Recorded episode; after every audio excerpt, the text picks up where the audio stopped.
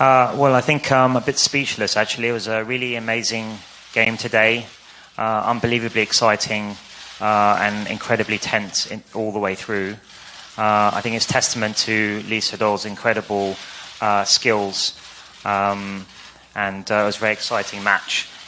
we were very pleased also that AlphaGo played some quite surprising and quite beautiful moves, um, according to the commentators, which was um, pretty amazing to see.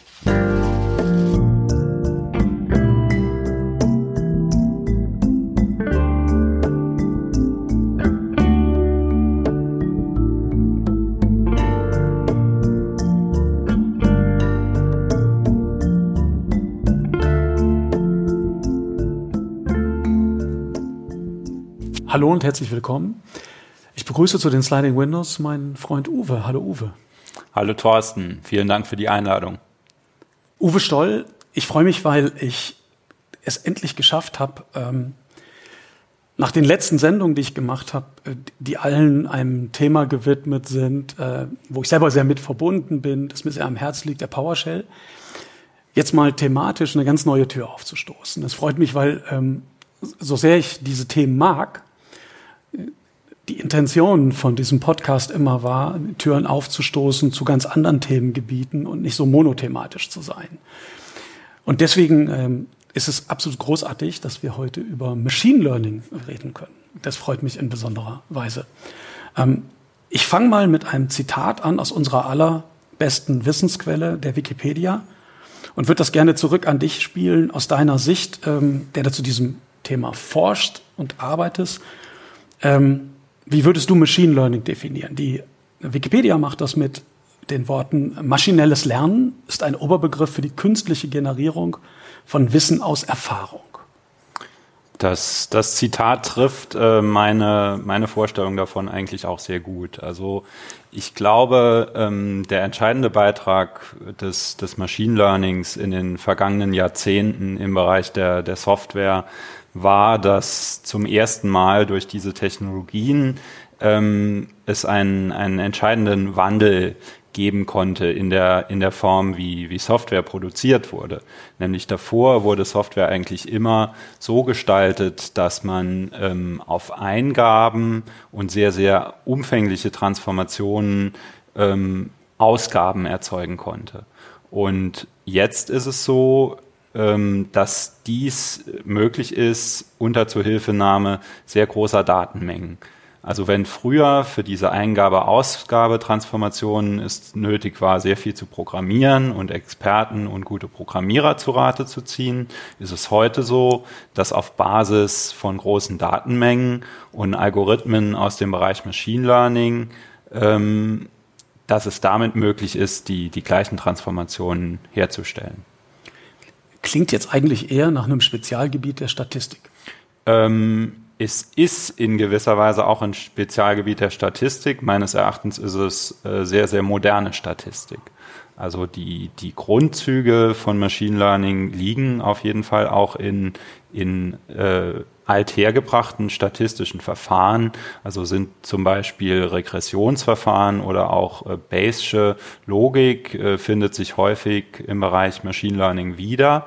Ähm, was jetzt dazu kommt, ist, dass wir, dass wir den verschiedene Einflüsse hatten. Zum einen diese, diese große Datenmenge, die zur Verfügung steht, aber auch die, die große Rechenleistung, die zum ersten Mal in den vergangenen Jahren oder Jahrzehnten aufgekommen ist, die, die neue Möglichkeiten gebracht hat. Also untrennbar verbunden mit diesen ja, oft diskutierten datenhungrigen Diensten der Möglichkeit überhaupt, die heute große Anbieter haben, äh, gigantische Datenbasis, eine gigantische Datenbasis aufzubauen. Mhm.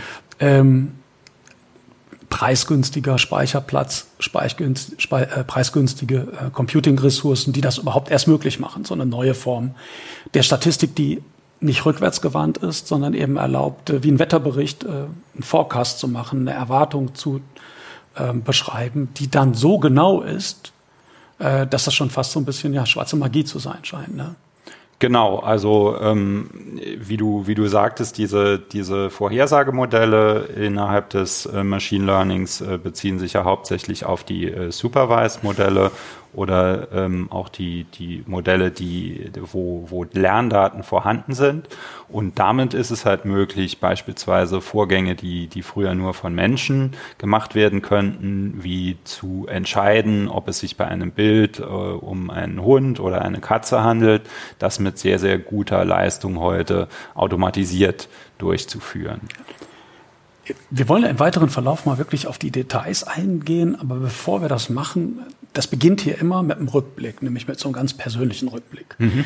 Am Anfang steht eigentlich immer so die Frage, wenn es um Informatik geht, so in Anführungszeichen, was war dein erster Computer? Jetzt könnte man hier vielleicht eher sagen, so was war dein erster Cloud-Anbieter? Ähm, aber wenn wir nochmal zurückgehen, du hast das studiert, du hast promoviert über dieses Thema. Äh, wie kommt man überhaupt dazu? Gab es so eine Initialzündung, die dich dazu gebracht hat, überhaupt im Studium in diese Richtung zu gehen und dann eben auch wirklich ganz weit, ganz tief hinein äh, als Doktorand zu arbeiten und das so zu deinem Lebensinhalt zu machen über viele Jahre? Wo hat das alles begonnen? Genau, also ich, ich würde sagen, es hat damit begonnen, dass ich eine Diplomarbeit geschrieben habe äh, zum Thema äh, Semantic Web und Wissensmanagement. Und daraufhin habe ich dann äh, darüber nachgedacht, das Ganze noch mit einer Promotion zu versehen, die, diese Arbeit. Und ähm, habe dann eine Stelle hier gefunden an einem Lehrstuhl äh, für Wirtschaftsinformatik an der Universität der, der Bundeswehr in München und an diesem Lehrstuhl ähm, haben wir uns mit dem Thema Semantic Web beschäftigt.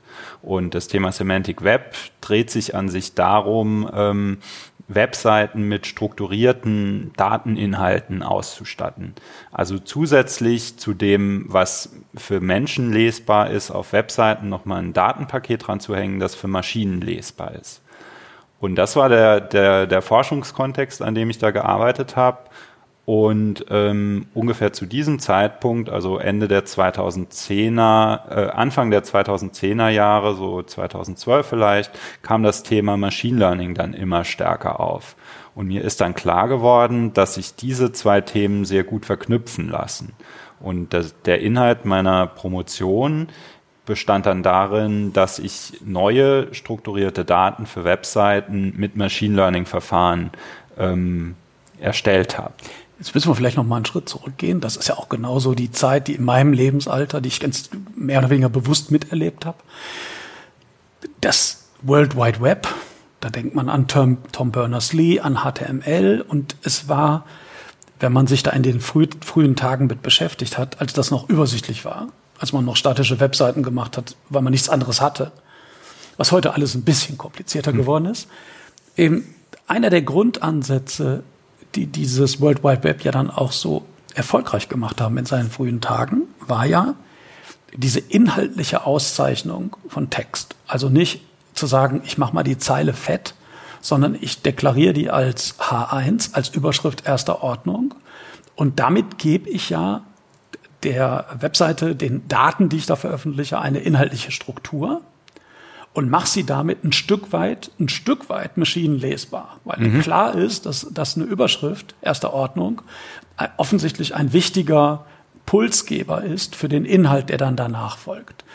Jetzt scheint es mir so zu sein, dass bei allen Bemühungen um HTML, XHTML und dann XML, wenn man jetzt ganz weit geht, es immer so ein bisschen ähm, vergebene Liebesmüh war, was das W3-Konsortium dann gemacht hat, ähm, in diesem stetigen Bemühen, maschinenlesbare Daten zu, ähm, zu veröffentlichen und sich so diese Designer-Fraktion immer mehr durchgesetzt hat mit dem Erfolg des Web.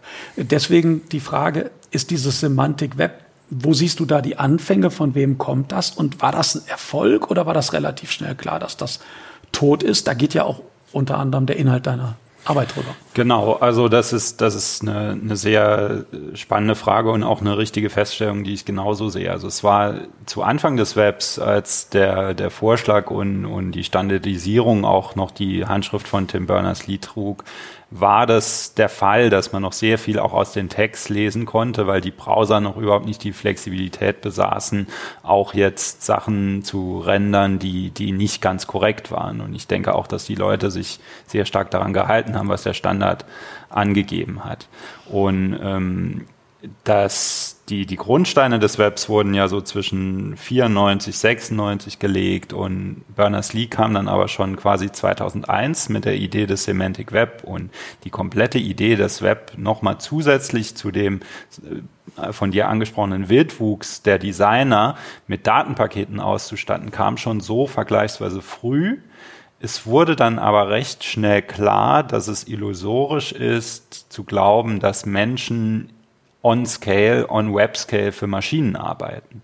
Also das Web als Artefakt war irgendwie immer ein, das war ein, ein Medium, das, das Menschen für Menschen gemacht haben, mit vielleicht dem, dem Bottleneck-Browser, der dazwischen war, der das Ganze anzeigen musste. Aber es, es wurde nie so, dass, dass Menschen wirklich für Maschinen sehr, sehr viel getan haben äh, im Web. Und auf der Basis kam dann zu der Zeit, als ich dann, dann meine Dissertation geschrieben habe, ähm, kam sehr zu, mir sehr zugute oder insgesamt auch die, dieser Idee zugute, Daten zu erzeugen, dass wir Machine Learning Techniken hatten, die das Ganze auf statistischen Wegen lösen können. Im, Im, Prinzip so dieser Ansatz des Webcrawlers, den höre ich da so raus, dass man genau. eben versucht, nicht das eins zu eins zu lesen, was da drin steht, wie zum Beispiel in einem JSON-File, oder in der XML-Datenstruktur? Semantik weg, worauf war das ursprünglich aufgebaut? Gab es da schon ähm, konkrete Es gibt, Ideen? gibt verschiedene Serialisierungsformate, aber JSON ist unter äh, anderem eine, die später auch eingeführt wurde. Ja, sehr populär ja bis heute genau. für viele solche Sachen. Ähm, dieser Ansatz des Webcrawlers, der, der, ist ja eigentlich trivial, wenn die Daten maschinenlesbar sind. Aber die Webcrawler heute machen offensichtlich mehr. Sie können halt, ja, sie sind wie Logparser. Ne? Sie parsen den Text und generieren dann daraus äh, verwertbare Informationen. Das kennt jeder, der in einem E-Mail-Client zum Beispiel mal die Funktion gesehen hat, dass man aus einem Textanhang eine Adresse generiert und die Adresse wirklich als Adresse erkennt. Mit einem Postleitzahlencode, der aus vier, vier Zahlen in Deutschland besteht, einer Telefonnummer, die mit 0049 oder plus 49 beginnt. Und auf die Art und Weise werden halt Daten interpretiert. Es wird geraten. Ähm, genau da braucht man jetzt das Machine Learning, weil die Daten per se nicht ähm, computerlesbar sind.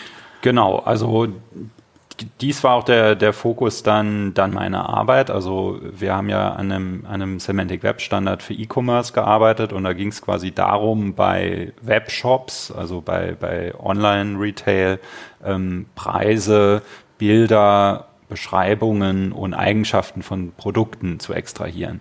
Und es gab natürlich Seiten, die diese Daten hatten, also quasi den Semantic Web Standard erfüllt haben und Webseiten mit den Daten ausgestattet hatten. Aber die allergrößte Anzahl der Seiten hatte diese Daten nicht. Und auf Basis des, der existierenden ausgezeichneten Seiten lag halt ein, ein sozusagen ein, ein Lernset vor, mit, mit äh, korrekt ausgezeichneten Webseiten, mit diesen, mit diesen nötigen Daten, auf Basis derer es möglich war, ähm, die, der Maschine beizubringen, künftig diese, diese Informationsextraktion, also die, die, das Auslesen von Preisen und Bildern und Beschreibungen in, in höchstem Maße akkurat durchzuführen. Es klingt jetzt so, als wäre dein zweiter Vorname, wenn man sowas schreibt, reguläre Ausdrücke. Hm. Weil so Mustererkennung ist dann ein großes Thema, oder? Ähm, das, das ist, das klingt zunächst so, aber ich glaube, reguläre Ausdrücke für das Thema zu schreiben, wäre halt eher wieder der, der konventionelle Programmieransatz. Ja. Also in einem konventionellen Programmieransatz würde man sich sehr, sehr viele verschiedene Webseiten ansehen und versuchen, über präzise oder weniger präzise Regeln, die sich Menschen ableiten, herauszufinden, in welchen Kontexten zum Beispiel die Preise oder die, die Produktbeschreibungen auftreten.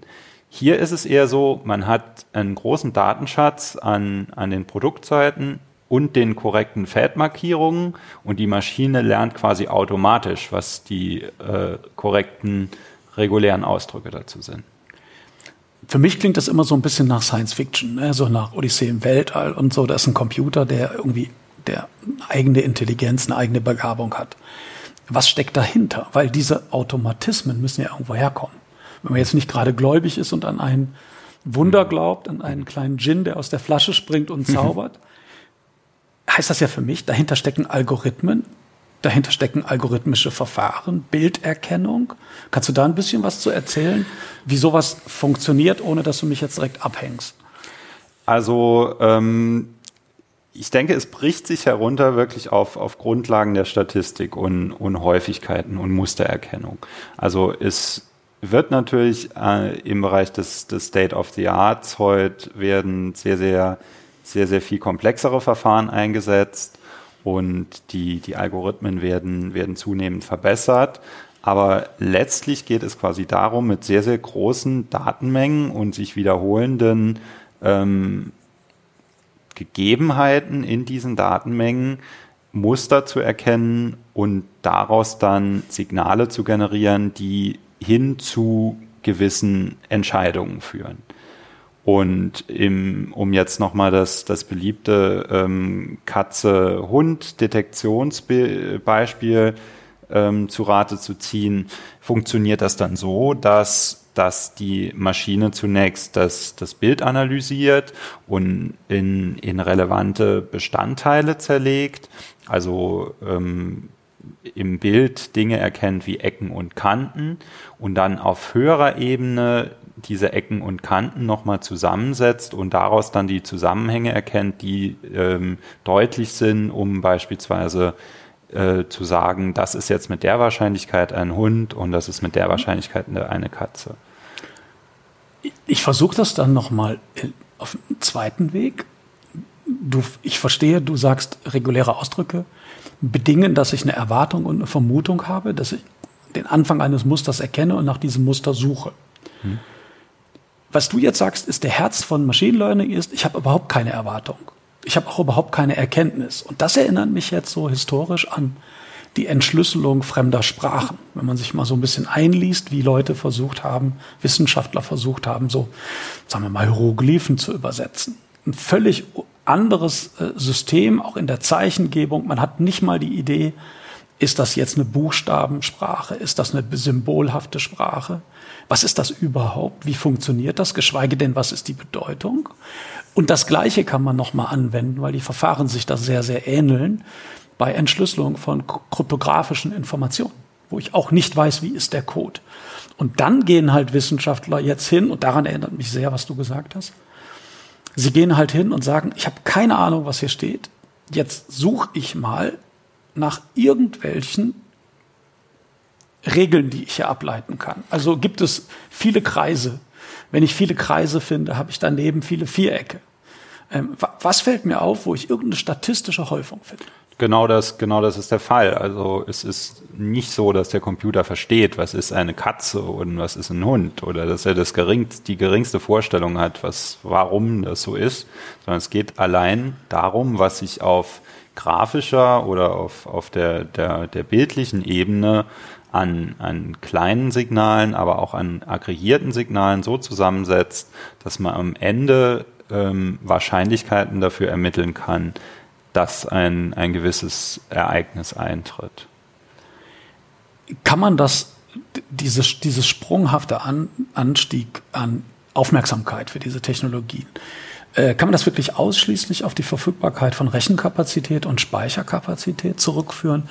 Oder gab es auch in der Wissenschaft irgendwelche Knackpunkte, dass man neue Algorithmen entdeckt hat? Irgendwie an irgendeiner Stelle noch ein, ein Durchbruch erf er, erfolgte?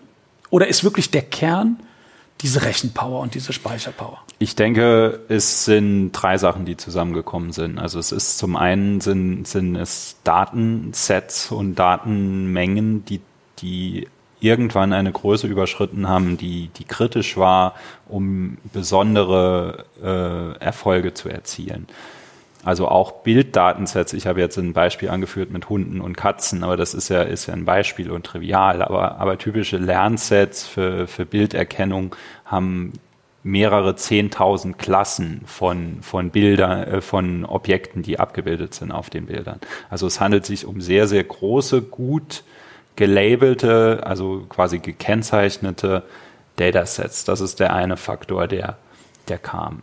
Das zweite, wie du, wie du angesprochen hast, ist die Hardware. Also insbesondere aus dem Bereich der, der Gaming-Industrie gibt es sehr leistungsfähige GPUs, die sich sehr gut für das aktuell ähm, sehr, sehr präsente ähm, Deep Learning einsetzen lassen. Das haben wir jetzt noch nicht angesprochen, einen, ein Unterbereich des, des Machine Learnings. Und ähm, das dritte ist, dass ähm, eigentlich aber schon Anfang der 80er Jahre im Bereich der, ähm, der tiefen neuronalen Netze, ähm, dass da Durchbrüche ähm, auf Basis der Algorithmen, äh, innerhalb der Algorithmen entstanden sind, die zum ersten Mal die Berechenbarkeit äh, machbar machten. Mich erinnerte das, was du gerade erzählt hast, an eine äh, auf einer ganz anderen Ebene interessanterweise auf, an, an eine Geschichte, die mir persönlich sehr präsent ist. Es gibt ja nur eine Reihe von Diensten. Twitter ist ein gerade sehr heiß diskutiertes Beispiel, die eine REST-API haben, wo man ja im Grunde genommen genau das hat. Das ist ja ein semantisches Web. Ich kann Twitter befragen. Ich konnte das über die API und kriege strukturierte Daten zurück nur mit einem ganz anderen Fokus, nämlich mit dem Fokus, die Daten vom Layout zu trennen, äh, was eigentlich auch wieder sehr ähnlich ist zu der ursprünglichen Idee äh, von Tim Berners-Lee. Äh, und dann eben die Entwicklung von Clients, unabhängig vom Browser, Stichwort Smartphone etc., was jetzt wichtig geworden ist, ähm, zu ermöglichen. Man hat eine strikte Trennung von, dem, von der Sichtbarkeit dessen, was Twitter als Dienst ist, man hat im Hintergrund eine maschinenlesbare und maschinensteuerbare API, die Programmierer ähm, lenken. Man hat bei den großen erfolgreichen äh, Diensten im Web ja oft genau ein ähnliches Modell. Und damit ist doch die Verschlagwortung des Web eigentlich auch schon wieder so ein Stück gepusht worden. Wenn man jetzt an Facebook denkt, wo das ja ganz prominent diskutiert wird mit dem US-Wahlkampf. Also für die Hörer, die das in 20 Jahren hören, wir haben zurzeit Donald Trump auf dieser hm. Welt als US-Präsident. Und da gab es ja viele Diskussionen, inwiefern dort Meinungsbildung beeinflusst wurde, etc. Da gibt es einen Zusammenhang, nicht wahr, zwischen diesen Strukturen, die du beschreibst, und der Messbarkeit von solchen sozialen Plattformen wie Facebook. Sicherlich, also insbesondere zielst du bestimmt auch ab auf den, auf den Einsatz von, von Bots. Ähm, es ist sehr, sehr gut möglich, dadurch, dass ja diese ganzen Daten eingelesen werden können, auch ähm, innerhalb dieser sozialen Netzwerke Akteure zu programmieren, die sehr schwer zu unterscheiden sind von, von Menschen. Und das funktioniert grundsätzlich auf ähnlichen Prinzipien wie das gerade besprochene mit der, mit der Erkennung, ob es sich jetzt um einen Hund um, oder um eine Katze handelt, um jetzt beispielsweise propagandöse äh, Texte auf Twitter oder Facebook abzusetzen und das in, in äh, großem Stil zu machen, äh, wird heute auch künstliche Intelligenz eingesetzt. Das ist allerdings ein weitaus komplexeres Feld innerhalb der, der Sprachbearbeitung, als ich das jetzt mit dem Beispiel angesprochen habe. Ja, absolut. Also interessanter Punkt. Ähm, wenn wir diesen Begriff Machine Learning, du hast gerade das, das, Stichwort Deep Learning ähm, eingebracht, wenn wir das mal so ein bisschen versuchen, noch aufzudröseln. Das Schlimme in diesem Bereich ist ja immer diese Buzzword-Nähe. Ne? Man hat ja immer, man hat ja immer die Gefahr, sich in, in irgendwelchen Stichworten, die gerne mal sinnentleert in die Welt gestreut werden, äh, sich in diesen Stichworten zu verfangen. Und da gibt es viele Begrifflichkeiten, die man vielleicht so zehn Prozent verstanden hat. Wenn man versucht, das ein bisschen zu unterteilen, Deep Learning, hast du gesagt, ist im Grunde ein Unterbereich des Machine Learnings. Es gibt sicherlich noch weitere Unterbereiche, wenn man das so ein bisschen genauer anguckt.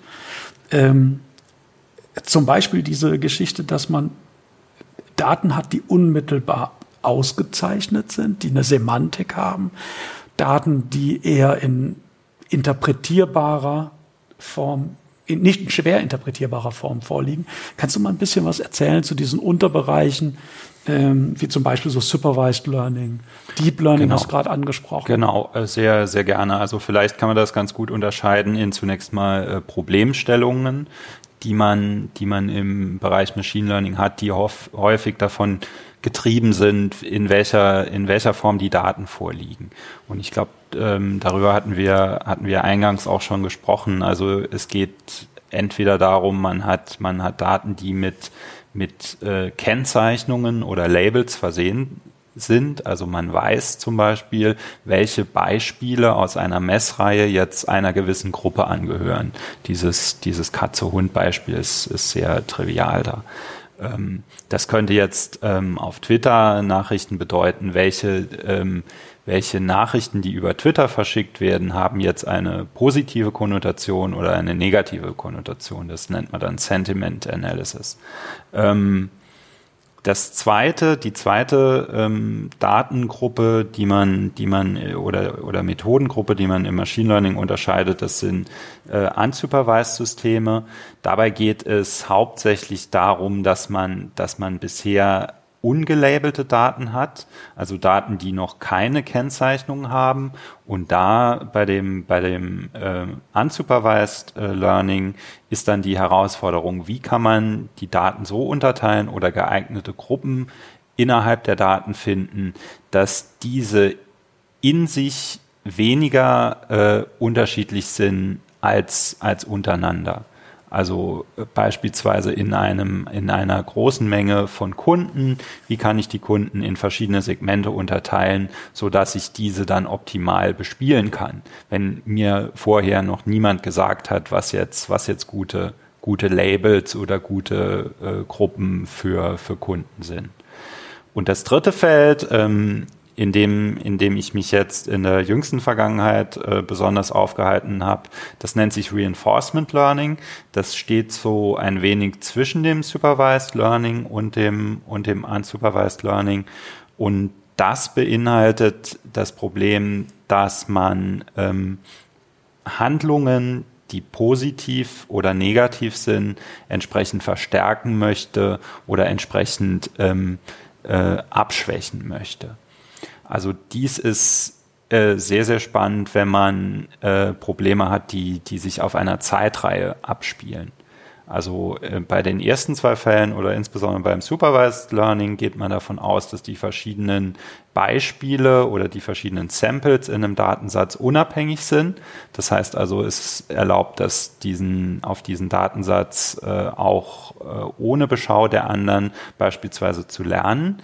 Während bei dem gerade angesprochenen Beispiel des Reinforcement Learning geht es quasi darum, optimale Entscheidungen in der Zeit zu treffen.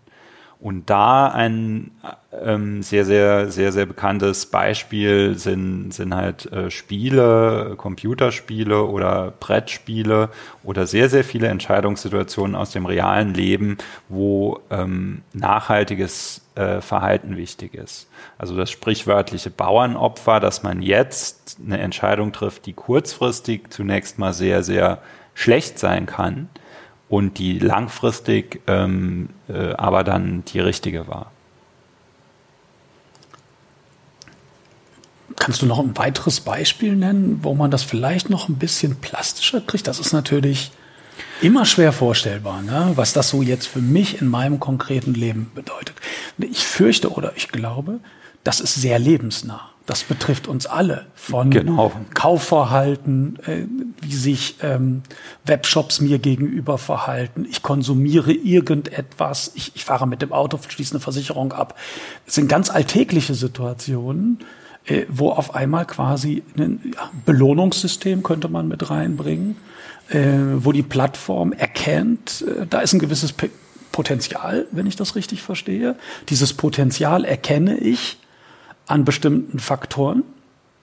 Und jetzt, ähm, ja, jetzt setze ich ein Incentive, um äh, den Kunden noch stärker an mich zu binden oder so. Oder ist das genau, zu, zu genau. spezifisch, genau. was ich Genau, das ist, das ist ganz richtig. Also um, um das vielleicht nochmal noch mal zusammenzufassen, das, das bei dem Supervised Learning oder dem, der, der, das nennt sich auch Klassifizierung. Es geht darum, auf Beispiele die richtige Antwort zu finden. Und bei dem Reinforcement Learning hingegen geht es darum, über die Zeit hinweg die richtigen Entscheidungen zu treffen. Und dieser Zeithorizont kann länger sein, das können viele Entscheidungen sein und es können komplexe, verwobene Entscheidungen sein, die miteinander zusammenhängen.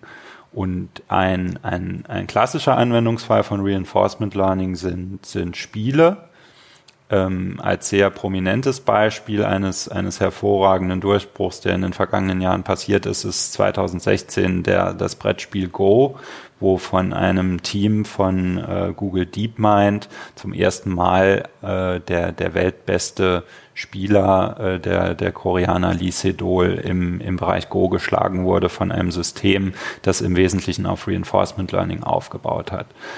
Und bis kurz davor galt Go eigentlich als, als heiliger Gral des, des äh, Machine Learnings und der künstlichen Intelligenz. Und die meisten Experten haben gesagt, wir sind noch weit davon entfernt, das Problem zu lösen. Aber das Erstaunliche an dem Reinforcement Learning ist, äh, dass, dass diese, diese ähm, spieltheoretischen Grundlagen, die bei, bei vielen ähm, Computerspielen oder bei, bei Brettspielen, aber auch bei vielen Vorgängen aus dem alltäglichen Leben, dass diese Grundlagen ähm, durch, diesen, durch diesen Algorithmus optimierbar sind. Und dass wir da an einer, an einer Schwelle stehen, diese, diese Erkenntnisse oder diese Durchbrüche, die jetzt beispielsweise im Brettspiel Go nutzbar gemacht wurden, auch auf, auf sehr, sehr relevante Bereiche im, im täglichen Leben zu übertragen. Jetzt kenne ich natürlich, wie das in unserem Kulturkreis leider üblich ist, sehr wenig über Go. Ich weiß sehr wenig darüber. Ähm, aber muss ich mir ähm, das so vorstellen, dass ähm, dieses Team versucht hat, das Verhalten des menschlichen Spielers in eine gewisse Richtung zu lenken? Oder war es mehr, dass die Analyseverfahren sich quasi so eine Art Auto-Adjustment sich quasi angepasst haben an die Spielsituation. In welche Richtung geht das eher? Also ich würde, würde sagen, auf, auf jeden Fall das Zweite. Ähm, das, die, die große Herausforderung bei Go war, war die Komplexität des Spiels. Also wenn ich das richtig in Erinnerung habe, besteht das Brett aus äh, aus 20 mal 20 äh, Spielplätzen, auf denen jeder Spieler seine, seine Großsteine äh, setzen kann. Und ähm, Schach wurde ja äh, durch die Blue Ende der 90er Jahre gegen Kasparov gelöst, quasi durch Brute Force. Also mhm. Schach lässt sich mit, mit Suchbäumen äh, komplett ähm, im Vorfeld ausrechnen, ja. was die möglichen Züge sind. Und in dem Moment, wo die, wo die Leistung äh, der Computer stark genug war, ließ sich quasi sehr gut antizipieren, welche Züge jetzt am erfolgversprechendsten sind. Im Gegensatz dazu ist die, ist die kom kombinatorische Explosion bei dem Brettspiel Go so schlimm, dass äh, sich das sämtlichen herkömmlichen Verfahren im Bereich der künstlichen Intelligenz mhm. entzogen hat. Und deshalb ähm, war, war es umso erstaunlicher, dass, dass, dass Deep Learning und Reinforcement Learning da, da, zu einem, da zu einem Durchbruch führen konnten. Wenn wir noch so einen Moment bei dieser technischen Umsetzung bleiben, dann ist natürlich jetzt so für die, für die Techies unter uns ist natürlich immer interessant, es ist ja alles super mathematisch, ne? super abstrakt. Und es ist ja eben nicht diese klassische Programmierung. Nur ist es aber ohne Frage so, dass du Informatiker bist und sich Informatiker wie die Google-Leute damit beschäftigen. Äh, kann man ein bisschen was, kannst du ein bisschen was zu erzählen? Was ist, was sind da die Softwarelösungen dahinter? Das ist natürlich im Detail werden das Frameworks sein, Programme sein, die ultra komplex sind und wahrscheinlich auch nur von sehr wenigen Leuten wirklich verstanden. Äh, aber man, man trifft natürlich immer wieder auf so Begrifflichkeiten. Was man zum Beispiel oft hört, ist ähm, R als mhm. Programmiersprache, wenn man das so überhaupt sagen darf, Skriptsprache, als Sprache allgemein, ähm, die ganz klar den Fokus hat auf dieses statistische Element. Man hört, weil du gerade Google gesagt hast, schon mal was von diesem von dieser TensorFlow-Lösung.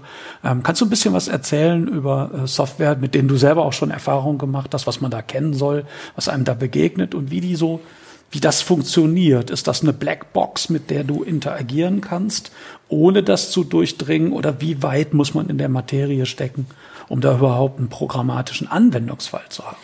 Genau, also ähm, das, das ist, ist äh, sehr, sehr spannende Frage, die sich, die sich ja auch quasi auf die praktische Nutzbarkeit für verschiedene äh, Usergruppen äh, bezieht. Und also was, was mir da spontan einfällt, ist, dass, dass ich häufig schon gehört habe und häufig auch an, am eigenen Leib gemerkt habe, dass 90 Prozent der Machine Learning Projekte oder 95 Prozent der Projekte sogar ähm, sich auf Data Cleansing beziehen.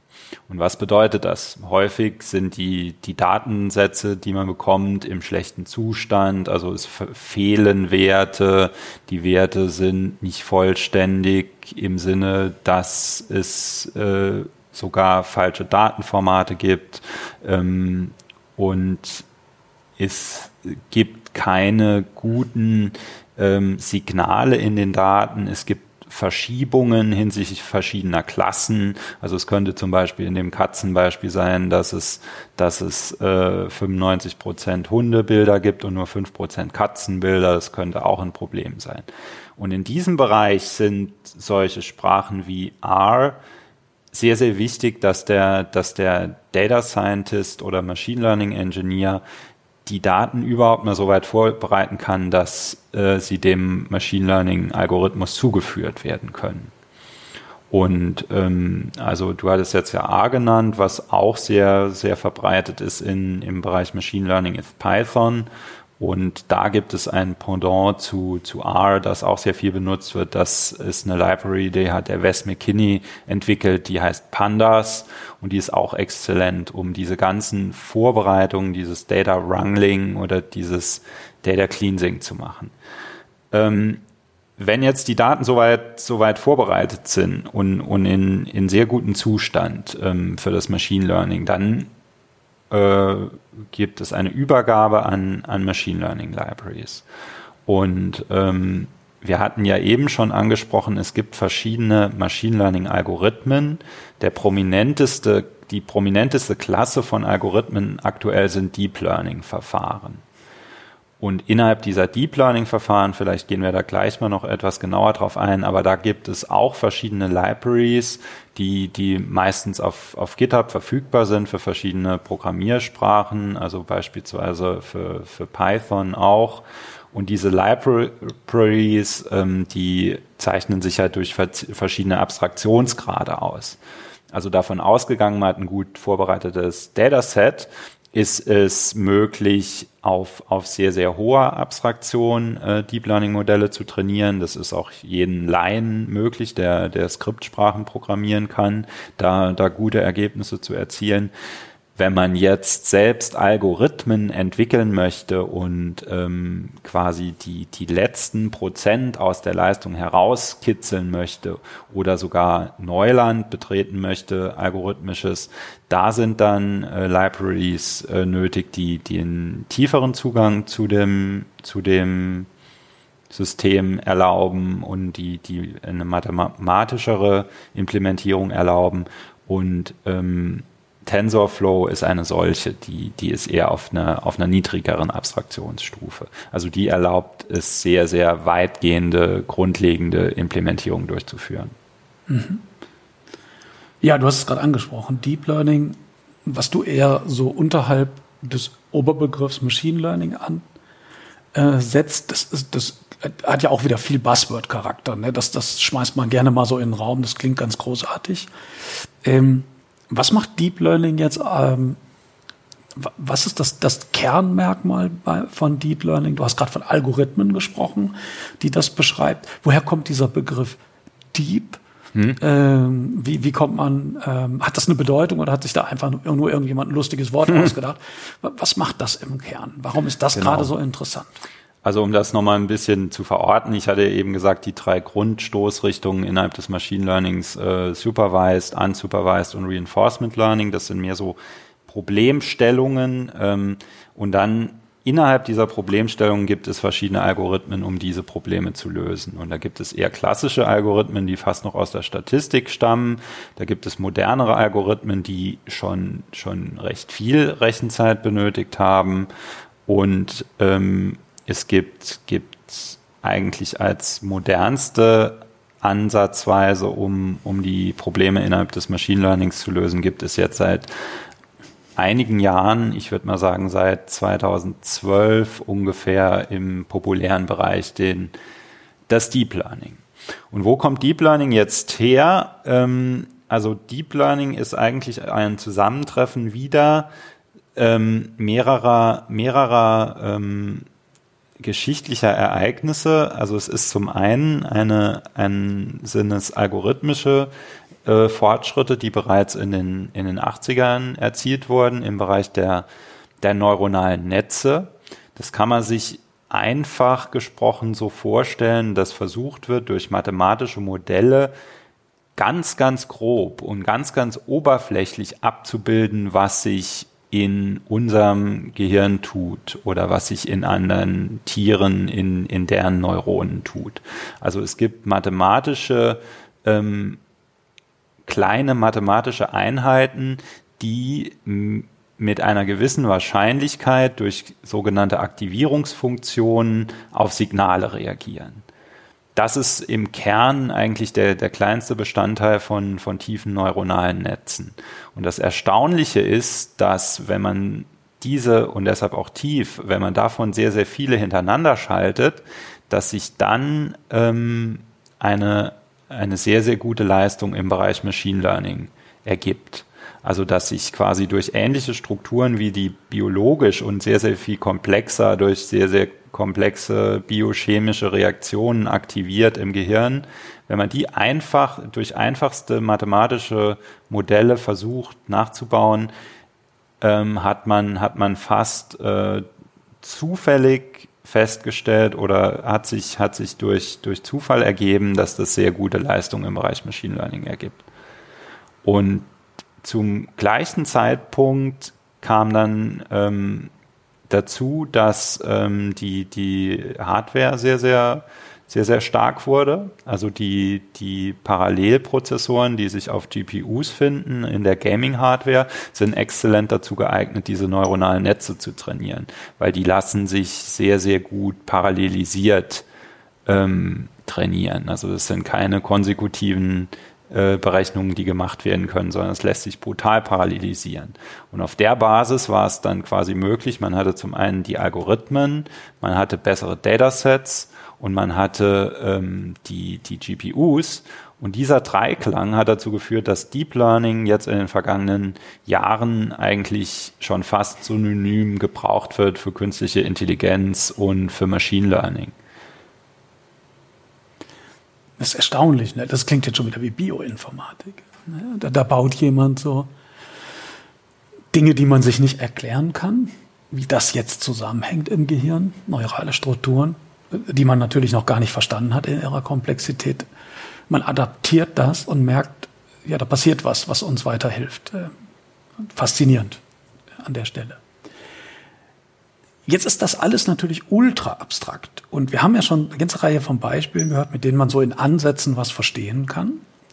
Äh, jetzt ist das aber natürlich auch das absolute Zukunftsthema. Da sind sich die meisten Leute einig. Jetzt klingt natürlich künstliche Intelligenz wie ich vorhin schon mal sagte, immer so ein bisschen nach Science Fiction. Aber es muss ja vielleicht doch irgendwo dieses Körnchen Wahrheit dran sein, dass man da diese, diese Zukunftsbedeutung sieht. Wenn man das jetzt nochmal runterbricht auf ähm, Datasets. Ich werde heute von meiner, von meiner Versicherung gefragt, ob ich mir nicht so eine trojanische Wanze in mein Auto baue. Hm. Und dann bekomme ich das, mein Versicherungsvertrag 10 Prozent äh, billiger oder 2 Prozent oder irgendein Goodie.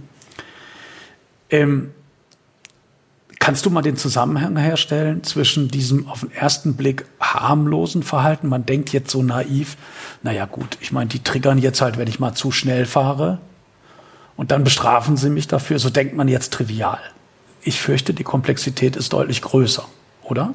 Mit den Mitteln, die du beschreibst. Kann man da einen Zusammenhang herstellen?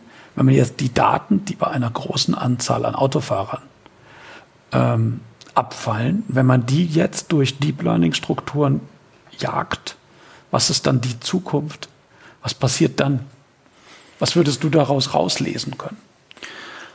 Also wir, wir haben bei, bei, bei diesem Anwendungsfall natürlich die, diese, diese Schmerzgrenze der, der Persönlichkeitsrechte oder, oder auch des, des Datenschutzes. Also ich glaube, in, in eu, unserem Kulturraum in Europa hier möchten wir nicht, dass jeder weiß, dass der Versicherer weiß oder, oder dass der, der Staat weiß, wo wir wann uns aufhalten.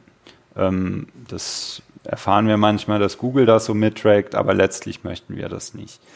Ähm, gleichzeitig ist es so, dass man durch diese Daten natürlich sehr, sehr spannende, spannende Dinge tun könnte. Also was jetzt vielleicht von den Versicherern geplant ist, ist eher auf dem individuellen Level. Wie du angesprochen hast, könnte man beispielsweise bestrafen, wenn man ständig sieht, dass derjenige viel zu rasant fährt in, in äh, gesperrten Bereichen. Ähm, aber, aber was insbesondere da spannend ist, wenn man, wenn man das Aggregat der Nutzer sieht und ähm, sich überlegt, ähm, wie könnte man dadurch Verkehrsflüsse intelligenter steuern. Oder beispielsweise allein schon bei, bei zwei Automobilen, die sich jetzt in, in Wald nachts bewegen, vielleicht zurück in die Autos spielt, Warnungen, ähm, falls sich jetzt ein anderes Fahrzeug viel zu schnell bewegt. Und ähm, also über den, den Vorteil der Versicherungen könnte das viel weiter gehen, ähm, die Verkehrssicherheit beispielsweise sehr, sehr deutlich zu erhöhen. Nun würde das konkret jetzt aber die Anonymisierung der Daten ein Stück weit natürlich ähm, verbieten, weil wenn ich diesen Rückkanal brauche, ist das natürlich nicht anonymisiert. Aber wenn ich mir jetzt vorstelle, dass, das, dass ich diese Datenbasis habe, ohne irgendeinen Rückschluss auf das jeweilige Individuum, so könnte ich aber doch auch mit diesem Datensee Dinge ableiten, aus denen sich dann Versicherungsmodelle berechnen. Sicherlich. Also das, das ist auf jeden Fall de, möglich und ähm, gerade, gerade aus der, aus der Aggregatsicht ähm, ergeben sich halt sehr, sehr viel bessere Analysemöglichkeiten für die Versicherer und Incentivierungsstrukturen und dergleichen. Ja, und auch vor allen Dingen, denke ich, ähm, diese zielgerichtete Werbung oder überhaupt diese zielgerichtete Kundenakquise, dass man einfach ähm, feststellt, ich habe bestimmte Datenmuster. Wenn diese Datenmuster zutreffen, dann sind das für mich sehr attraktive Kunden. Ich weiß aber gar nicht, wer sind diese Kunden. Ich weiß nur, es gibt sie. Ich erkenne sie aber, weil das gleiche Datenmuster tritt auf, keine Ahnung, Facebook in einem ganz anderen Kontext wieder auf. Und jetzt kann ich dort auf einmal so eine Aggregation herstellen. Ich kann Sachen in Verbindung bringen, die absurd klingen. Ich kann nicht umhin, ein ganz, ganz dummes und trauriges Beispiel zu bringen, wenn mir das immer durch den Kopf geht. Es gibt diesen von mir sehr geschätzten Film Bowling for Columbine. Und der Witz dieses Films, oder der, der, der einen sehr traurigen Inhalt hat, weil es da um eines dieser Highschool-Massaker geht, und der Witz dieses absurden Titels besteht darin, äh, dass die Täter zu Beginn vor dem Massaker Bohlen waren. Und so eine These dieses Films jetzt ist, ja, man könnte im Grunde genommen, ähm, ich, ich verkürze das jetzt sehr stark, man könnte jetzt quasi Leute, die bohlen, männliche Weiße, die bohlen, könnte man als extrem, ähm, als Gefährder, würde man heute sagen, interpretieren. Und das klingt natürlich so unfassbar ähm, dumm auf den ersten Blick. Und wenn man das auf eine Einzelperson runterbricht, ist das auch sicherlich genau so, wie es auch gemeint war. Es ist sarkastisch. Aber es gibt genau solche Zusammenhänge.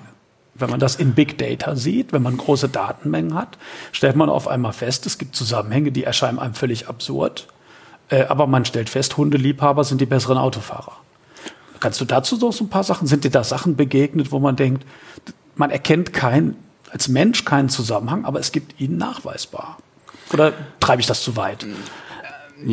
Also ich, ich würde die, würd die Frage gern, gern zweigeteilt beantworten. Also zum einen muss man, muss man vielleicht äh, berücksichtigen, also Korrelation ist nicht Kausation, ist eine, eine Lehrsatz aus der, aus der Statistik und so wollte daraus, ich es übrigens auch sagen. Ich, mir haben nur die Worte gefehlt. Daraus, daraus ergibt sich, äh, dass, dass äh, auch wenn, auch wenn solche Häufigkeiten Häufigkeiten auftreten und in den, in den Datenmengen vorhanden sind, muss es nicht unbedingt darauf deuten, dass es, es, es zwangsläufig dazu führt oder dass es halt irgendwie einen kausalen Zusammenhang gibt.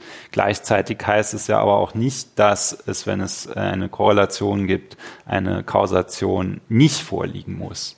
Also das bedeutet, es kann schon so sein, dass es deswegen eine Kausation gibt. Und ähm, auf der Basis bin ich, bin ich der Meinung, dass es, dass es sehr, sehr viele Dinge gibt, die wir heute nicht tun können, weil weil uns die, die aggregierte Sicht auf die Daten fehlt. Also insbesondere in, durch die, durch die ähm, Persönlichkeitsrechte, die wir hier in Europa haben, ähm, haben wir auch Schranken. Also es ist zunächst mal gut für das Individuum, aber es ist ähm, was die was die Möglichkeiten, die künstliche Intelligenz angeht, ähm, da gibt es auch Limitationen dadurch. Und wenn wir, wenn wir dazu in der Lage wären, diese aggregierten Daten besser zu nutzen, insbesondere im Bereich äh, Medizin, aber auch im, beispielsweise mit den, mit den Bewegungsdaten, da ergeben sich, glaube ich, sehr, sehr spannende Anwendungen, die, die sehr, sehr gut sein könnten. Ja, Früherkennung. Das wäre natürlich genau dieser Bereich Diagnostik, dass man Strukturen, die man noch nicht in ihrer Kausalität verstanden hat, aber dann doch erkennbar macht. Genau, also ich gehe davon aus, dass wir, dass wir hier im, im europäischen Raum sehr, sehr große Probleme haben, was, was jetzt äh, die, die Nutzung von, von Health-Daten angeht. Da ist quasi ein, ein Siegel drauf. Und ähm, es gibt jetzt innerhalb der, der Kryptographie gerade noch vor, vor wenigen Jahren einen sehr, sehr spannenden äh, Durchbruch, der ähm, nennt sich äh, homomorphische Verschlüsselung, die es quasi ermöglicht, nach einem Verschlüsselungsschritt Machine Learning Verfahren sozusagen hinter einer, einer verschlüsselten Firewall durchzuführen. Und damit eröffnen sich halt ganz neue, ganz neue Möglichkeiten, die ähm, äh, wo man früher vielleicht gesagt hätte, dass darauf können wir kein Big Data oder kein Machine Learning machen, weil wir können unmöglich die, die Daten der Leute ko kompromittieren. Aber wenn man sie verschlüsselt und die Berechnungen äh, quasi, quasi in, einem, in einem sicheren Raum durchführen kann und dann die Ergebnisse quasi nochmal entschlüsselt und, und gewährleisten könnte, dass die, die ganzen Verfahren halt, halt belegbar, mathematisch korrekt ähm, äh, sicher sind, daraus geben sich äh, sehr, sehr spannende Anwendungsfelder. Also eine Sache, die mir, die mir da noch, noch ganz spontan einfällt, ist ein sehr, sehr, sehr, sehr innovativer Ansatz. Und zwar ähm, gibt es in, in UK eine, eine Interventionshotline für Leute, die, ähm, die psychische Probleme haben. Also man könnte sich das vorstellen wie die, wie die äh, Seelsorge. Und ähm, meines Wissens äh, ist das, war das dort etwas, etwas einfacher mit den, mit den Daten, aber dort werden Machine Learning Daten, äh, Machine Learning Algorithmen dazu angewandt, in der Tonation der Leute bei so einem Seelsorgeanruf die, die die äh, Kritischkeit ihres Zustandes mhm. festzustellen und somit bei, bei Leuten, bei denen davon auszugehen ist, allein durch die Melodie ihrer Sprache oder die Wortwahl, bei denen davon auszugehen ist, dass sie für sich vielleicht demnächst was antun oder dass es nötig sein könnte, sie, sie irgendwie eine, eine Behandlung zuzuführen, denen halt frühzeitig zu helfen finde ich eine sehr, sehr spannende Anwendung. Und der, das basiert auf, auf Deep Learning, auf den, den Sprachmustern und, den, ähm, und der Wortwahl. Ja, es, ja, ist ein positives Beispiel. Ne? Das, das vermutlich auch eines der wenigen Beispiele, wo man mit dem gefährlichen, gesunden Menschenverstand auch tatsächlich noch eine, noch eine Brücke hinbekommt. Also, dass man sich vorstellen kann, dass das plausibel ist aus diesen äußeren Anzeichen, aus einer Tonkurve, dass man dort etwas Signifikantes herauslesen kann, ohne dass man das verstanden haben muss, was genau die Signifikanz ist, aber durch die Ähnlichkeit der Kurven halt Dinge entdecken kann, die man einfach durch statistische Häufung, durch schlechte Erfahrung in dem Fall, denn das ist die Datenbasis, ne, dass sich dann, ja. dann Anrufer eben unglücklicherweise was angetan haben woraus man dann was lernen kann. Ja. Das ist ja auch so eine Vision. Ich habe seinerzeit mal so eine Zukunftsvision gelesen in einem Nachrichtenportal. Da wurde so ein bisschen der Mensch im Jahr 2050 beschrieben, wie man sich das wissenschaftlich seriös vorstellen kann, was das wohl sein könnte für ein Leben in der Zeit. Und da war ein wesentliches Momentum, dass Leute permanent überwacht sind durch medizinische Devices, durch eine Smartphone ähm, ähnliche Uhr, sagen wir mal, um keinen Hersteller zu nennen. eine sehr intelligente Uhr mit ähm, sehr vielen Sensoren. Diese Sensorik übermittelt wird an einen, äh, in einen großen See an Daten. Und durch diese beständige Daten, äh, ab, dieses, diese beständige Datenerfassung, ähm, dann halt einfach ein riesiger Schatz an Informationen vorliegt, den man abgleichen kann mit ähnlichen Patienten. Ähm, und zwar bevor sie eigentlich im klassischen Sinne Patienten sind und man dann sagen kann, wir erkennen bei dir ein Muster, das, das kennen wir schon, geh mal besser zum Arzt und lass dich mal unter folgendem Aspekt durchsuchen. Auch da kommt der Verstand wieder mit, wenn man sich vorstellt, ja klar, er, erkranken Raucher eher an bestimmten Krankheitsbildern. Hm. So, aber das gilt natürlich auch für, für eine Symptomatik, die man heute noch gar nicht verstanden hat. Naja, und die man eben auf einer sehr tiefergehenden Ebene verstehen kann. Sicherlich, also was, was mir in dem Zusammenhang aggregierter Daten gerade noch einfällt, also wir, wir sprechen ja sehr viel von, von automatisierten Fahren und ähm, wir, wir gehen davon aus, dass wir wahrscheinlich zwischen 2020 und 2025 das sehr, sehr präsent sehen werden und auch umfangliche Veränderungen in, in Arbeitsmarkt haben werden und alle, alle großen Autokonzerne arbeiten da mit höchstem Druck dran. Aber gleichzeitig ist es so, dass, ähm, also nochmal Rückgriff nehmend darauf, was ich gesagt habe zu den Datenmengen, ist selbst mit den Millionen gefahrenen Kilometern und die, die alle gelabelt sind, die es in jedem großen Konzern dazu gibt, also bestimmt bei VW und bei Toyota und, und, und bei BMW, dass es deutlich besser wäre, wenn diese Konzerne dazu in der Lage wären, ihre Datenschätze zusammenzulegen und, und äh, zusammenzuführen und ein Modell finden würden, indem sie fair quasi ähm, diese Daten mit diesen Daten quasi kollaborieren könnten. Also Handel machen könnten mit den Daten, ein großes Modell bauen. Dann wäre mit einem Durchbruch im Bereich des, des autonomen Fahrens sehr viel früher zu rechnen. Und dann könnten wir davon ausgehen, dass wir deswegen ja sehr, sehr viel weniger Verkehrstote hätten. Ja, das Traurige ist ja, dass man halt auch hier bei diesem heilig, bei dieser heiligen Kuh Auto, ich fürchte, man braucht eine Belohnung, damit in der breiten Öffentlichkeit nicht weiterhin dieser, die, diese totale Ablehnung dieser Technologien ähm, zeigt. Das heißt, man merkt ja einfach im Moment, dass es schon, dass das schon der, die Abkehr von fossilen Brennstoffen ein schwer lösbares Politikum ist, bis sich dann irgendwann mal die Macht des Faktischen durchsetzen wird. Ähm, ich kann mir aber gut vorstellen, dass es bei der Verkehrsführung eine sehr lukrative Belohnung gibt, nämlich die Tatsache, dass das autonome Fahren verspricht, wesentlichst effizienter, sprich schneller, sprich staufrei, stauarm zu fahren, weil man eben mit Machine Learning Verfahren Vorhersagen machen kann. Man kann Verkehrssteuerung machen, wenn man diesen Rückkanal hat. Und das ist so ein Weg, wie ich mir vorstellen kann, dass das auf einer politischen Ebene auch durchsetzbar wird, weil man einfach unmittelbar die Vorteile sieht, das Lenkrad abzugeben und das eine, einer Schwarmintelligenz quasi zu überlassen.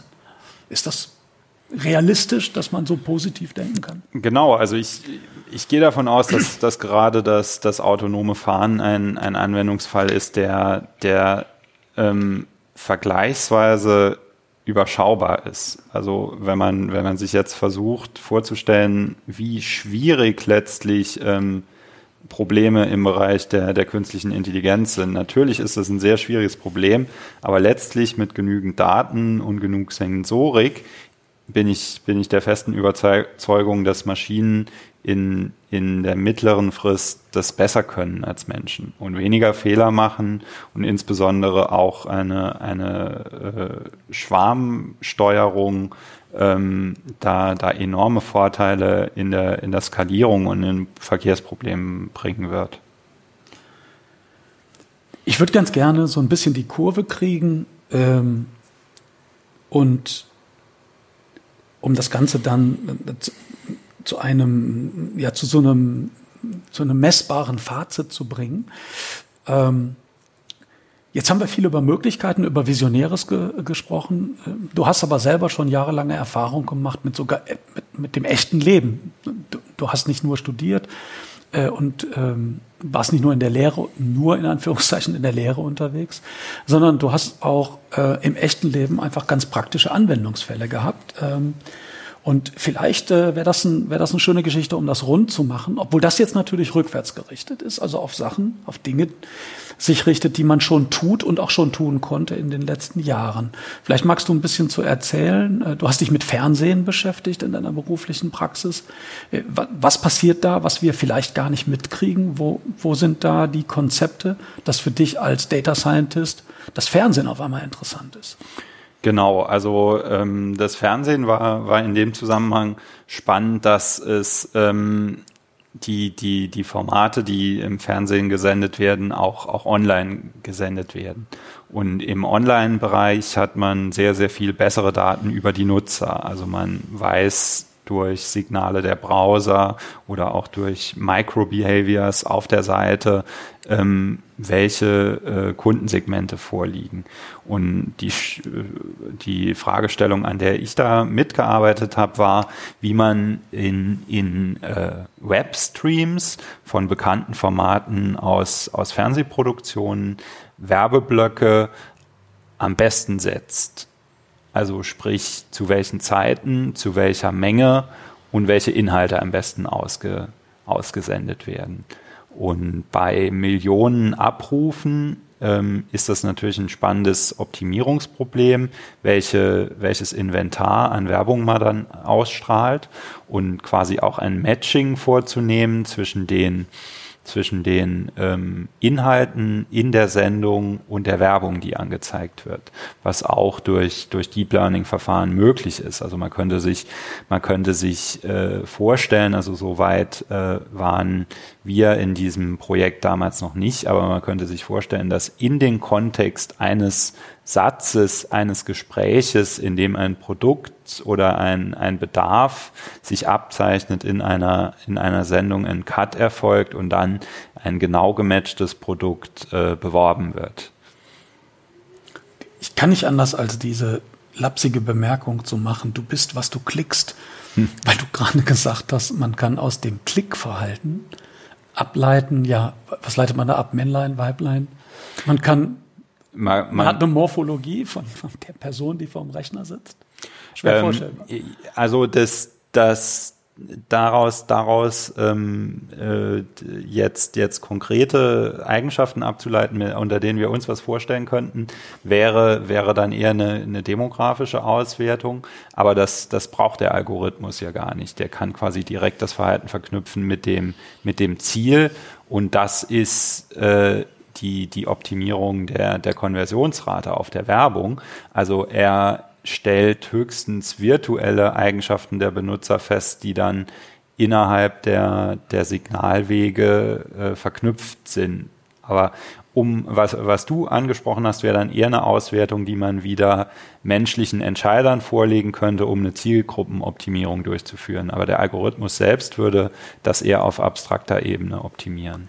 Ist das dann auch habe ich das dann richtig verstanden, wenn ich sage, das ist dann auch Reinforcement Learning wieder, weil es diese, diese Re Reaktion, dieses, ich adapt, ich verhalte mein, ich verhalte mich aufgrund der in Echtzeit erfassten Daten und dem Gelernten daraus? Genau, also als äh, wenn, wenn man sich das, dieses Problem, das ich beschrieben habe, die, die Optimierung der, der Werbung, wenn man sich das als Spiel vorstellt, ist der Spieler ja letztlich der, der Fernsehsehende, der mit Werbung berieselt wird und da manchmal draufklickt. Und der Algorithmus ist quasi der Gegenspieler, dessen Ziel es ist, die meisten Klicks zu erzeugen.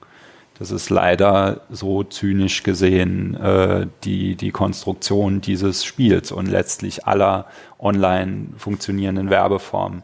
Und ähm, damals wurde das noch mit, ähm, mit hauptsächlich im, mit Methoden aus dem Bereich der multivariaten Statistik durchgeführt.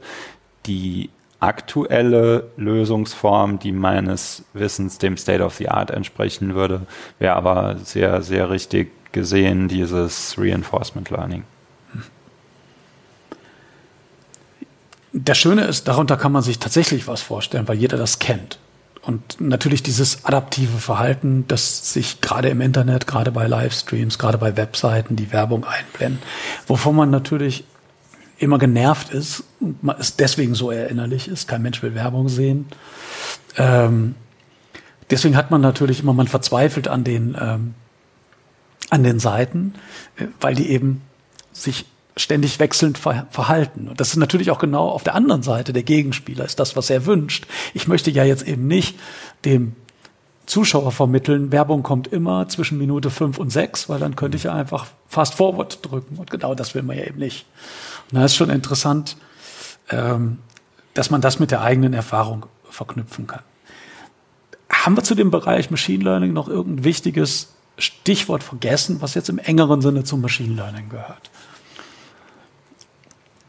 Ähm, ich glaube, wir, wir haben die wichtigsten Dinge angesprochen. Also ähm, Deep Learning ist der Algorithmus, der im Moment am besten funktioniert. Es gibt darüber hinaus natürlich sehr viele weitere Algorithmen.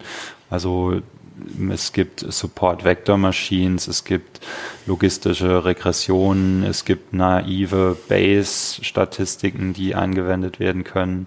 Aber letztlich konzentriert sich in der Vergangenheit alles auf die, die neuronalen Netze, die unter äh, diesem Teilgebiet natürlich wieder verschiedene Ausprägungen besitzen. Aber da wurden die zentralen Durch, Durchbrüche erzielt. Vielleicht übergeordnet zu dem Thema ähm, Machine Learning ist das Thema künstliche Intelligenz selbst. Ähm, das haben wir jetzt aus, aus aufgrund der, der eher technischen Ausführung der Zuhörerschaft weniger berührt. Es tangiert nämlich auch sehr stark das, das Thema, also philosophische Fragen. Es geht dabei ja insbesondere darum, wann es möglich sein wird, quasi Menschen ähnliche, sehr menschenähnliche Computersysteme zu entwickeln, die quasi die, die äh, Generalisierungsfähigkeit unserer Intelligenz mit sich bringen.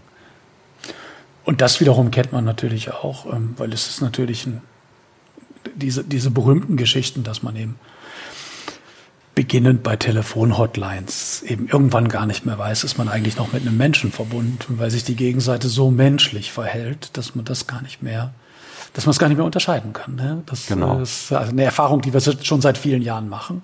Bisher konnte man es noch ganz gut unterscheiden, aber das wird sich zeigen in der Zukunft, wie das weitergeht. Ähm, ich kann jetzt natürlich, weil du gerade sagtest, die technische äh, Ausrichtung ich kann jetzt natürlich nicht anders als das, wenn man schon so, so einen Buzzword-Bereich hat, was, wo man immer damit konfrontiert ist, Begrifflichkeiten zu benutzen, die von vielen Leuten benutzt werden, von denen in vielen Fällen jetzt nicht so wahnsinnig viel Inhalt ausgeht. Ich kann jetzt natürlich nicht anders, dass mir bei diesen Stichworten noch weitere Buzzwords einfallen. So, und und ein Stichwort würde ich gerne da zum Abschluss noch mit reinbringen. Blockchain. So, und jetzt ist natürlich die Frage, gibt es überhaupt einen Zusammenhang? Außer der Tatsache, dass beides viel Worte sind, die viel in den Mund genommen werden. Ja. Gibt es einen Zusammenhang zwischen Machine Learning und Blockchain? Zwei Begriffe, die man sehr oft hört, auch gerne mal in derselben Zeile. Genau, also man, man sollte vielleicht, wie, wie du sagtest, ähm, äh, Buzzword Bingo äh, etwas vorsichtig sein, weil der, der ganze Bereich ist jetzt aktuell äh, im, im Sommer 2018 etwas, etwas auf der ähm, Hype äh, Inflation Curve vielleicht eher gerade im deflationären Tal und, und viele Leute reiben sich die Augen, ob das, ob das irgendeinen einen Sinn hat und sind auch bestimmt sehr viele gerade enttäuscht.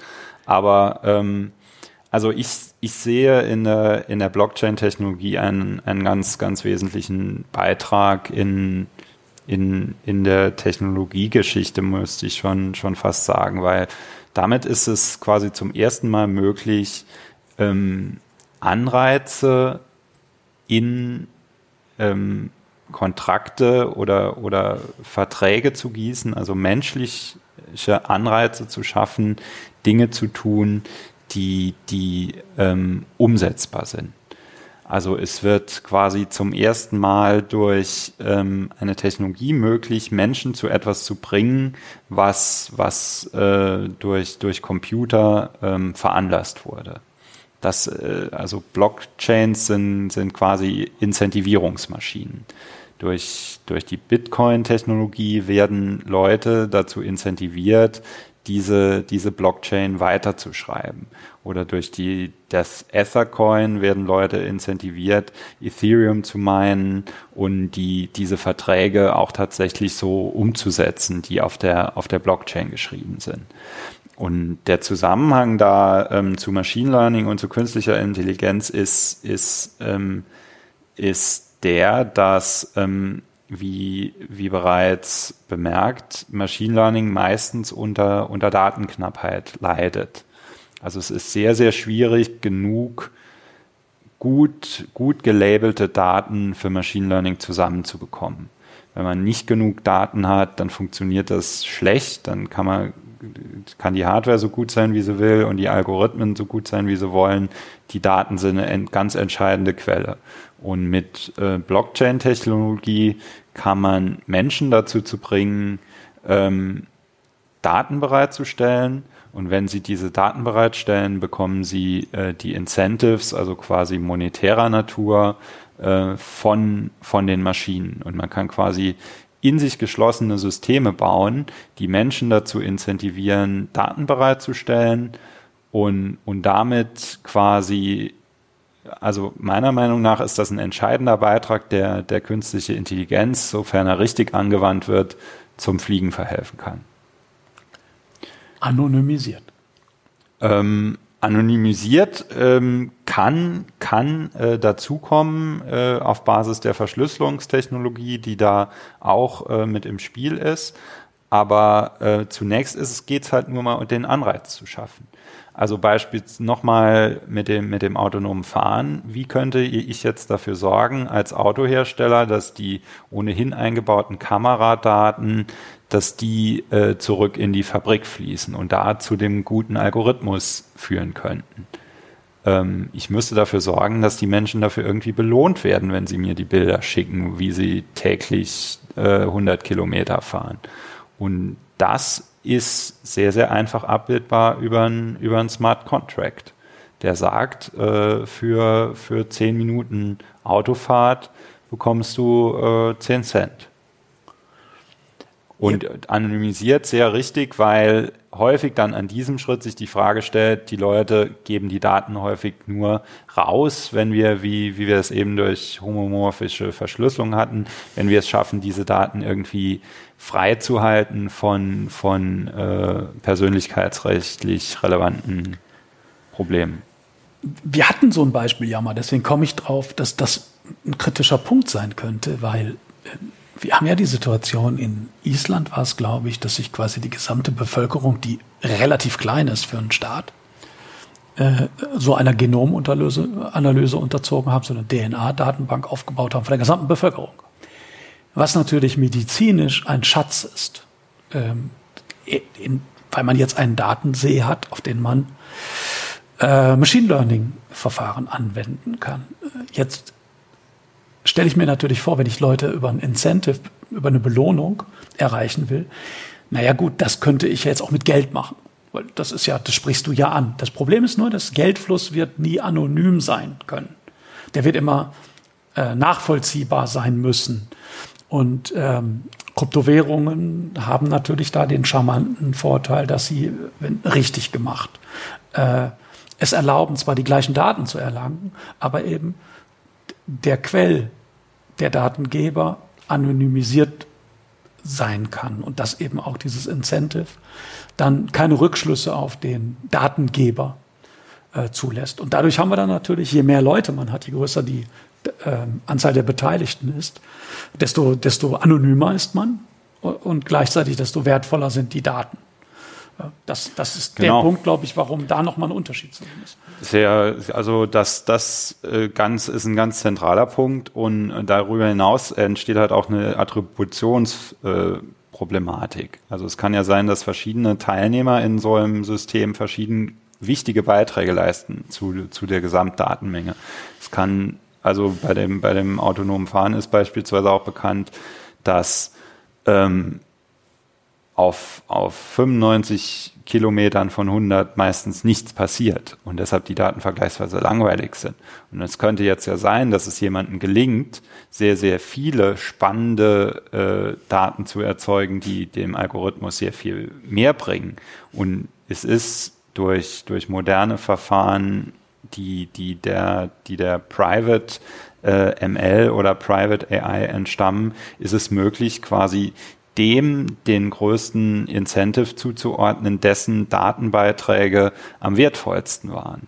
Und das kann sich auf Anwendungsfälle, wie jetzt gerade beschrieben, im Bereich der, der Mobilität beziehen. Das könnte aber auch im Bereich Health so sein, dass es sozusagen den, den äh, Patienten äh, Rosetta Stone gibt, der die, die, die Heilungsmöglichkeiten für sehr viele andere Patienten darstellt, der dann in, einem, in so einem incentivierten System deutlich dafür belohnt wird, dass er der war, der, der den entscheidenden Beitrag geliefert hat für alle. Sehr interessant. Aber auch das hat wieder fatalerweise diesen Geldaspekt. Als Blockchain immer so ein bisschen unverknüpft, äh, immer verknüpft, unlösbar verknüpft mit Kryptowährungen, spezifisch Bitcoin. Ist das wirklich alles? Es schließt sich so für mich die Frage an, es wird ja immer wieder diskutiert, dass man Blockchain-Technologie auch äh, bitte außerhalb von Kryptowährungen sehen muss.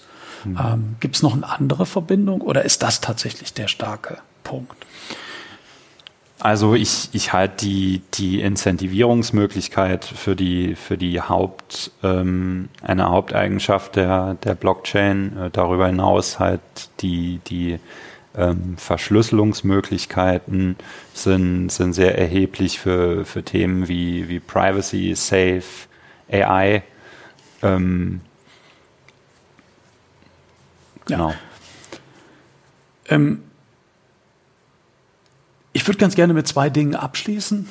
Ähm, das eine ist, jetzt mag es ja den einen oder anderen so ein bisschen in den Finger jucken, weil wir haben zwar versucht, du hast versucht, das, das möglichst lebendig und möglichst anschaulich hier zu transferieren. Aber das ist natürlich jetzt alles Theorie. Wir haben kein Video gemacht, wo wir irgendwas programmieren oder so etwas in der Art. Äh, und es ist natürlich ein schwieriges Thema, weil es ist Mathematik. Vordergründig ist es vor allem Mathematik. Jetzt hast du vorhin aber auch angedeutet, dass man um für die Anwendung von Machine Learning Produkten jetzt nicht unbedingt ein Data Scientist höheren Grades sein muss, äh, sondern man auch recht spielerisch mit, mit den geeigneten Tools ähm, durchaus umgehen kann, wenn man Grundverständnis hat von dem, was man macht, ohne jetzt in Tiefe die Software zu verstehen. Ähm, Gibt es einen Tipp? Kann man was machen, wenn man sich jetzt handfest mit diesem Thema beschäftigen möchte? Möchte mal ein bisschen spielen, ein bisschen ausprobieren? Gibt es überhaupt Bereiche, wo man sich als Enthusiast, als Interessierter überhaupt mal ranwagen kann? Kann man mit einer Software mal seine eigene Fotosammlung analysieren? Gibt es irgendwie sowas, wo du denkst, dass, da könnte man spielerisch durchaus mal sich ranwagen, ohne jetzt direkt in industriellen Maßstäben zu denken? Gibt es eine Software, mit der du gerne arbeitest? Die einem interessierten Menschen vielleicht mal ein Blick wert sein könnte? Also ich denke, der, der um, um da, um einzusteigen in dem Maße, wie du das beschrieben hast, führt aus meiner Sicht keinen Weg daran vorbei, ähm, eine, eine Skriptsprache einigermaßen gut zu beherrschen. Und äh, was sehr, sehr populär ist im Bereich Machine Learning, ist dieser Python-Stack und da ist der typische Weg, dass man, als man grundlegende Programmierkenntnisse im Bereich Python hat, dann vielleicht weitermacht mit diesem Pandas Datenanalyse-Tool und sich dann eine vielleicht eine High-Level ähm, Programmierumgebung sucht für, für Deep Learning. Eine, die mir da äh, einfällt, ist die, die Library äh, Keras von dem Franzosen François Chollet. Ähm, Verknüpfen wir alle in den Anmerkungen. Genau. Und ähm, vielleicht so, um in das Thema reinzukommen, es gibt natürlich sehr, sehr viele extrem gute Videos ähm, äh, im Web. Aber was mir auch, auch damals, als ich zum ersten Mal in Kontakt kam, ähm, mit, dem, mit dem Thema sehr geholfen hat und was bis heute eine der besten Ressourcen ist, um einen Einstieg zu wagen in Machine Learning, ist ähm, das, der, der Online-Kurs in, in Stanford, ähm, von, von äh, Andrew NG. Andrew NG ist mittlerweile bei Baidu in, in China, ist einer der renommiertesten AI-Forscher der Welt und ist gleichzeitig ein sehr, sehr guter Online-Lehrer äh, oder Online-Professor, der sehr, sehr früh in den Bereich der Massive Open Online-Kurses eingestiegen ist und ähm, auf dessen, dessen Startup Coursera auch bis heute dieses, dieses Introduction to Machine Learning angeboten wird.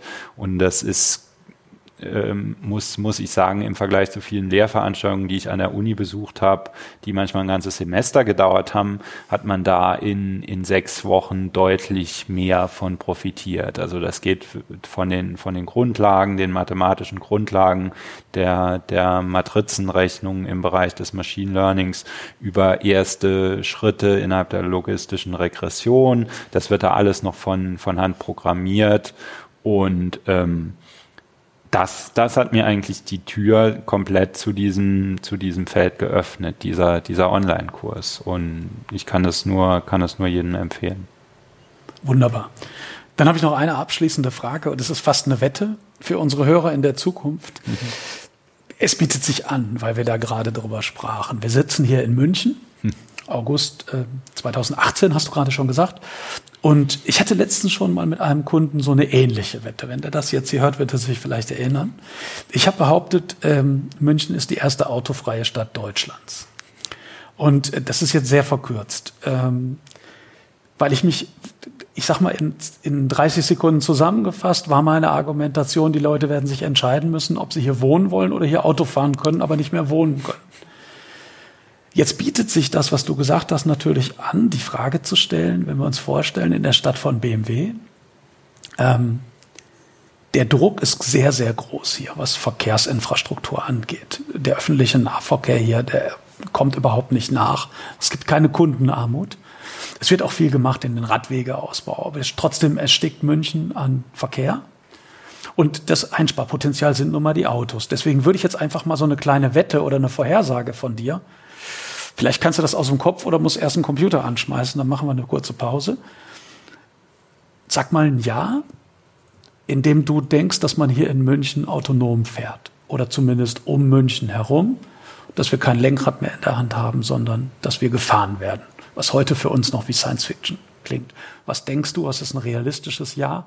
Wann werden wir das erleben, die, wenn die, wir das noch erleben? Die, die Mehrzahl der, der Leute, die Neuwagen kauft oder als, als, als Beispiel nur, dass es ein Fahrzeug gibt, das das kann als Nein, Prototyp. Ich, ich, meine tatsächlich, bis einfach mal, man hier einfach nicht mehr fahren darf, hm. ohne dass man gefahren wird. Wie weit mag sowas in der Zukunft sein? Wenn wir davon überzeugt sind, dass das kommen muss, weil der Individualverkehr schlicht und ergreifend einfach keine Skalierung mehr erlaubt. Also ich glaube, technisch möglich fünf Jahre, politisch komplett verbreitet 15. Ich habe jetzt gedacht, du, du sagst 500. politisch verbreitet. Also halt mal nochmal fest, technisch machbar. Fünf. Fünf, ja. Also die, ich glaube, die, die Technologie wird dann so weit sein, ob es zu große politische Probleme gibt, das in die Tat umzusetzen, dass die Autofahrer, die Leute, die fahren wollen, die Lobby zu stark ist, die auch äh, zum Beispiel auf den Autobahnen danach giert, freie Fahrt über 200. Das, das weiß ich nicht, wie sich das entwickelt in unserem Autoland, aber, aber ich glaube, in, in fünf Jahren haben wir die, die Technik soweit. Was mich hier in München immer so anfixt, ist, dass ich vor einiger Zeit hier am Flughafen gesehen habe, dass die gesamte Carsharing-Infrastruktur massiv ausgebaut wurde, ähm, jetzt in den letzten ein, zwei Jahren massiv umgestellt wurde auf Elektroantriebe und man ja im Grunde genommen einfach merkt, es, es wird einen Neustart geben. Auch wenn die deutsche Autoindustrie da jetzt vielleicht nicht so viel von hält, aber es ist ganz offensichtlich, dass die Welt in Richtung Elektroantrieb sich entwickelt. Und das wäre ja eine Gelegenheit, auch neue Mobilitätskonzepte im Sinne von Carsharing direkt mit als Beifang ins Boot zu nehmen. Äh, und deswegen habe ich so ein bisschen die Erwartung, dass ich eben auch ähm, diese Schwarmintelligenz äh, über künstliche Intelligenz dann äh, eben uns dazu bringt zu erkennen, die Maschinen fahren vielleicht nicht fehlerfrei, das tun wir aber auch nicht. Und wir haben vielleicht unterm Strich damit das bessere ähm, Gesamtpaket. Ne? Klingt jetzt ein bisschen wie Science Fiction, deswegen wollte ich das hier auf dem Podcast haben. ähm, ich bin sehr, sehr gespannt. Vielleicht lachen wir in fünf Jahren darüber, weil wir dann immer noch Benzinerautos fahren. Und das ist alles ganz anders. Uwe, Dr. Uwe Stoll, ich danke dir sehr, dass ich bei dir sein durfte. Und äh, es ging jetzt ohne Computer. Hat mich sehr gefreut, Thorsten. Ganz herzlichen Dank für die Einladung äh, zum Sliding Windows Podcast. Ganz herzlichen Dank. Vielen Dank.